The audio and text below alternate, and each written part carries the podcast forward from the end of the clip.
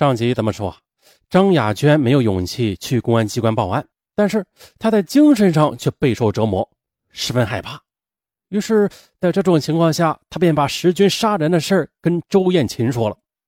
可是，在那个借房的恐怖之夜，周艳琴又将这件事儿告诉了陈延玉。哇，果真的人命关天！陈延玉提供的石军杀人一案的线索，引起了禁毒支队领导的高度重视。案情分析会上，李希贵听完一大队的案情汇报之后说：“这个案子线索啊，听起来有些离奇，让人琢磨不定。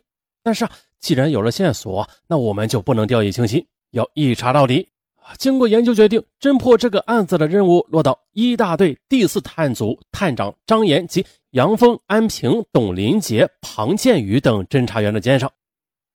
根据陈延玉的交代啊，这周艳琴不仅是本案的知情人，而且知道犯罪嫌疑人石军和那个杀人现场的主人张雅娟的下落，所以要找到周艳琴至关重要。侦查员张岩问：“周艳琴目前在哪里？”陈延玉微微一笑：“我和他很久没有联系了。好，既然你要立功，那你就应该做到底，不要遮遮掩掩，不然你所谓的立功就是空谈，假的。”啊，张岩的话彻底打破了陈延玉把案件线索深藏不露的幻想。他说：“呀，不是的，我既然已经讲了，我就一定配合你们。朱艳琴吧，她总是在外面打工，没在沈阳。”她具体在哪儿啊？我真的是说不准。那他家在哪儿？你该知道吧？啊，他家就在西客站那一带，地方说不好，但是我知道。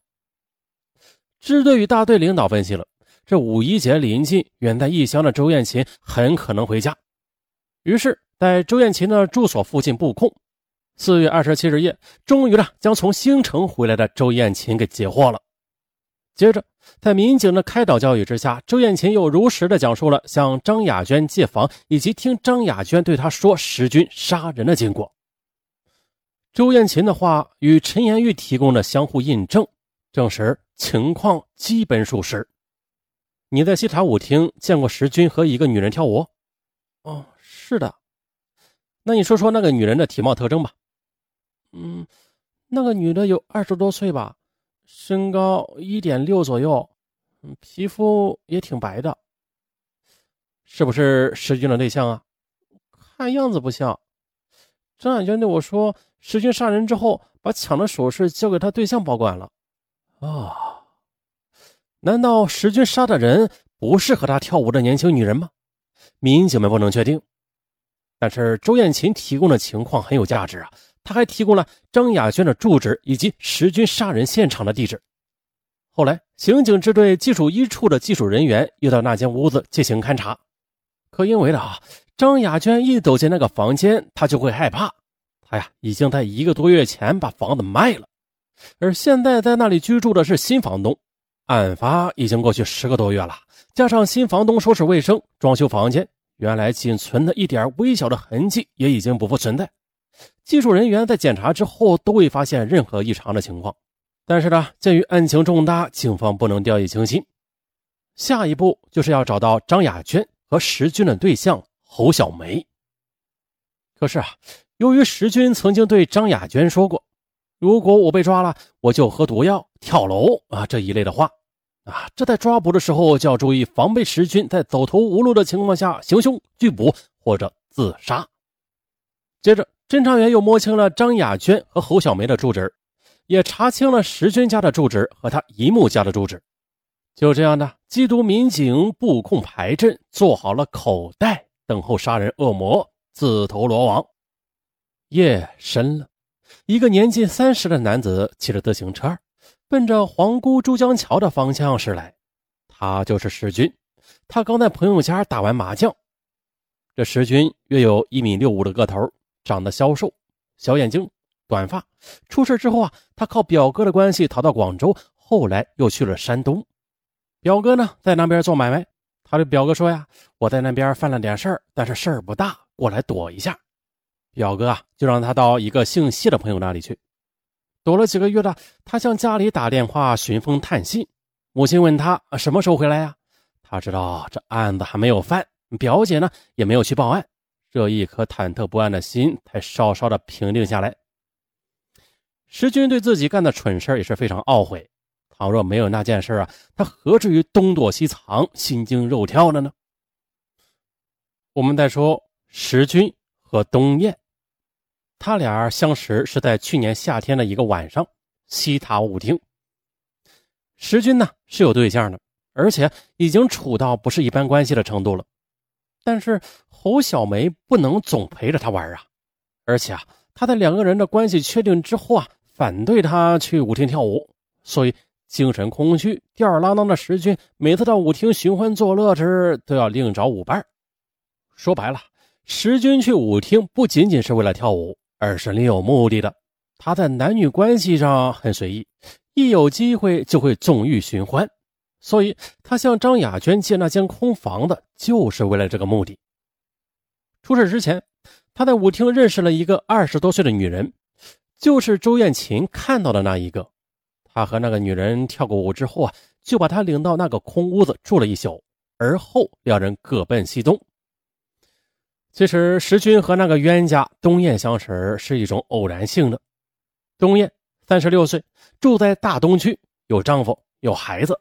她原来是某厂的工人，后来离厂了，帮助个体经营的丈夫做生意。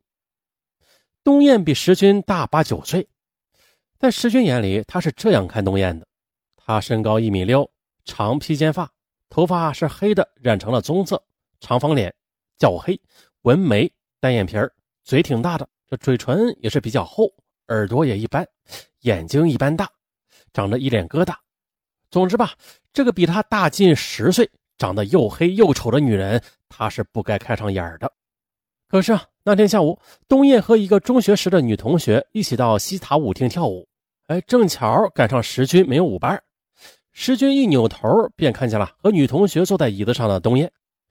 东燕上身穿着红色吊带，下身穿着红色的紧身裤，描眉涂唇，并且戴着戒指、耳钉等首饰，打扮得很引人注目。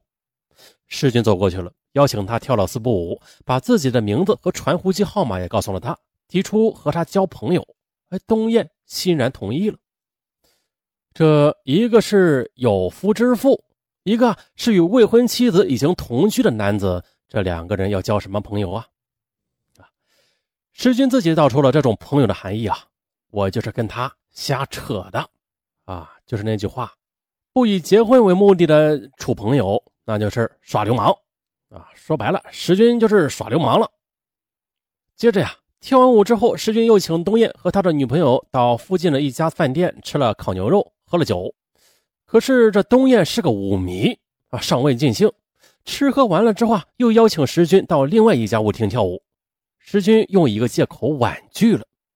按说呀，东燕是引不起石军太大兴趣的。但是他既要瞎扯，就什么也不在乎了。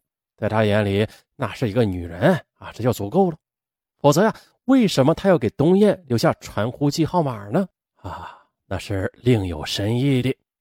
果然的。没过几天呢，这东燕就传呼了石军，两人又在上次吃饭的那个地方见了面，在街上边走边谈着。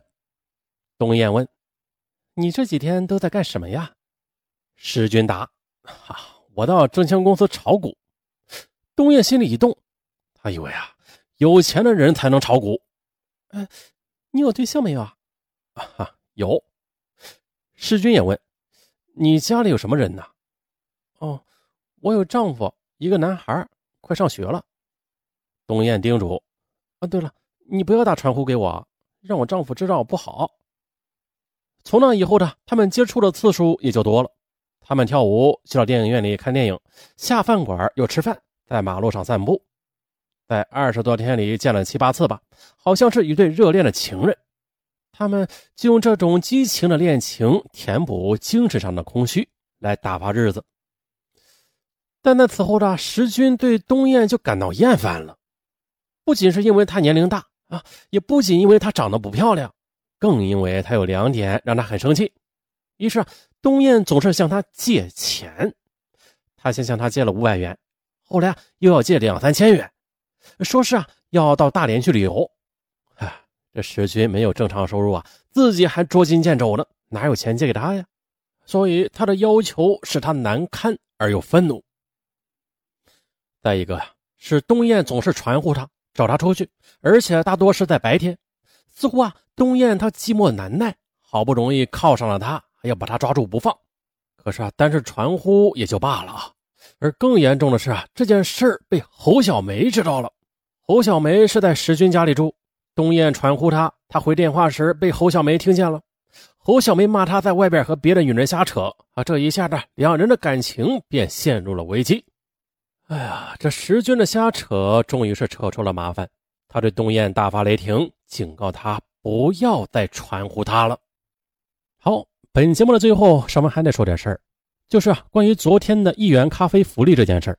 这福利呢，就是福利啊，领的很快，从昨天晚上十二点上文发出，到今天中午还不到十二点啊，就被领完了。再准确点的时间，就是在中午十一点五十分左右，这二百多份的咖啡啊就被领完了。不过领完之后，尚文发现一件事儿。啥事儿呢？尚文得严肃的说一下啊，本次咖啡那是真福利，原价三十九元，一元钱就可领取，这是真福利，还有包邮，并且是全国包邮，偏远地区也包邮，啊，绝对是实打实的纯福利。所以说啊，尚文希望更多的听友都领到这份福利，但是可惜的是，只有不到三百份，能不能领到，完全是看运气，看缘分。那问题来了啊！本来数量就不够，所以是每个 ID 限领一份。结果上文发现了，大约有百分之十的咖啡被多个相同的地址的听友哎给撸了。大家听懂了没？